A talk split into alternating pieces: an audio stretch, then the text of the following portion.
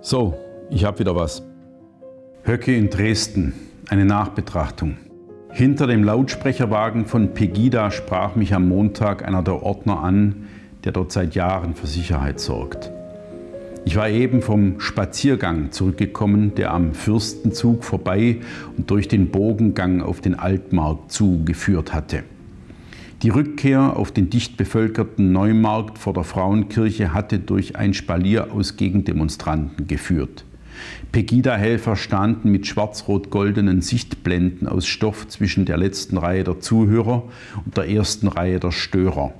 Und wieder war es so wie früher, wie vor fünf Jahren. Die Polizisten drehten der Pegida-Versammlung den Rücken zu, weil sie wussten, dass Gefahr nur von einer Seite drohte. Nun war ich also an das Trassierband vor der kleinen Sicherheitszone getreten. Man wartete auf den Hauptredner des Abends, auf Björn Höcke, für den es aus Sicherheitsgründen völlig ausgeschlossen war, am Spaziergang teilzunehmen oder sich unter die Leute zu begeben. Während wir warteten, fragte mich der Ordner, ob ich nicht spontan noch etwas zu den Leuten sagen wollte. Ich sei ja ewig nicht mehr in Dresden aufgetreten. Natürlich war das nicht ernst gemeint, aber ich dachte in den folgenden Minuten darüber nach, wie ich die Situation an diesem Abend beschreiben würde, wenn ich es vor dem Mikrofon würde machen müssen, jetzt in diesem Augenblick. Als mich der Ordner dann einlud, hinter die Absperrung zu treten und von der Leiter am Lautsprecherwagen aus einmal die ganze Szenerie von oben zu betrachten, war mir klar, dass ich, hätte ich das Mikrofon vor der Nase, diesen Abend als das beschreiben würde, was er tatsächlich war. Eine Theateraufführung, ein Spektakel, ein Stück, das am 17. Februar 2020 zum 200. Mal angesetzt war und durch die Mitwirkung Höckes seine dramatische Zuspitzung erfuhr und seine Schematisierung. Die Anfangsaufstellung ist seit Jahren dieselbe.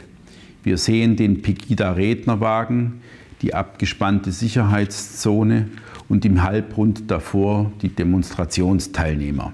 Das Ganze vor wechselnder Kulisse, mal vor der Frauenkirche, mal auf dem Altmarkt, seltener auf dem Opernplatz oder vor der Halfpipe am Skaterpark. Die Gegendemonstranten sind an normalen Montagen gar nicht mehr vorhanden und bei früheren großen Versammlungen war man räumlich immer ordentlich weit voneinander getrennt. Diesmal war es anders. Die Antifa durfte bis auf fünf Meter anrücken und bildete hinter der Pegida-Menge so etwas wie den ersten Rang, die Tribüne. Das breite Bündnis aus CDU, FDP und so weiter schloss sich nahtlos an und sperrte den Neumarkt von der Wilsdrufer Straße ab. Man stand nicht wegen Pegida auf der Straße, sondern wegen Höcke bei Pegida. Und das auf beiden Seiten. Es lohnte sich nämlich wieder einmal dafür oder dagegen zu sein.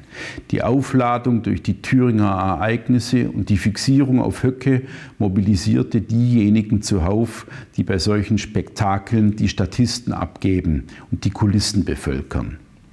Den Chor der Bürger, den der Empörten, der Furien, den Chor der Gefangenen, Zusammenrottungen auf der Bühne mit je eigenen Gesängen, Schlachtrufen und Masken. Weil im Begriff Schauspiel das Wort Spiel steckt, muss ich nun eine Schleife drehen. Natürlich ist das alles kein Spiel, denn immerhin prallen an solchen Abenden oder auch in den Parlamenten einander grundsätzlich ausschließende Zukunftsentwürfe für unser Land aufeinander und grundsätzlich ausschließend meint, es wird extrem schwierig, mit denjenigen vom breiten Bündnis auf einen gemeinsamen Nenner zu kommen. Das hat mich ins Grübeln gebracht. Nicht, dass wir hier nicht sowieso oft über die völlig verhärteten Fronten nachdächten, aber am Montag lag der Befund glasklar vor. Die Unvereinbarkeit der Erfurter Eklat das wurde noch einmal nachgestellt und durchgespielt und man verkennt den Sinn solcher Inszenierungen, wenn man ihre stabilisierende Wirkung übersieht. Nicht nur die Pegida-Spaziergänge vergewisserten sich am Montag ihrer Bedeutung und Daseinsberechtigung. Das breite Bündnis zwang alle gegen den einen Gegner ins eigene Lager. Freund hier, Feind da. Und dazwischen ein schmaler Korridor, der Riss, das Unüberbrückbare. Das Stabile und das Stabilisierende erkennt man an solchen Abenden daran, dass nichts aus dem Ruder laufen kann. An der Routine, in der Empörung, an einem fast schon lustlosen Rollenspiel. Die Widerstandrufe klangen nicht erwartungsvoll, nicht wie Brandungswellen am Atlantik, nicht nach etwas Wegspülendem, Mitreißenden, sondern wie der Wellentakt in aufkommendem Wind an einem Binnensee. Als ich neben Andreas Kalbitz in den Spaziergang einbog und mit ihm über dies oder das plauderte, während er ein paar Dutzend Hände schüttelte, war mir klar, dass wir uns nicht in einer virulenten Situation befänden. Alles war vorhanden. Sachsenfahnen, Würmerfahnen, Israelfahnen, ein paar Sprechchöre, ein paar pfeifende Mittelfinger am Straßenrand, ein umschwärmter Sellner samt Kamerastange, dann der Gegnerkorridor, als wir wieder einbogen auf den Neumarkt und Meinungsschilder, Meinungshemden, Meinungsfahnen. Was aber nicht da war, eine Atmosphäre von Messers Schneide. Und so war auch Höckes Ankunft im Sicherheitsfahrzeug und sein Fünf-Meter-Weg auf die Bühne, umschwirrt von Personenschützern, eine hübsche Nebenszene, aber kein dramatischer Vorgang. Dieser Abend konnte schlechterdings nicht in einer Katastrophe enden. Niemand würde überrannt werden, niemand angegriffen.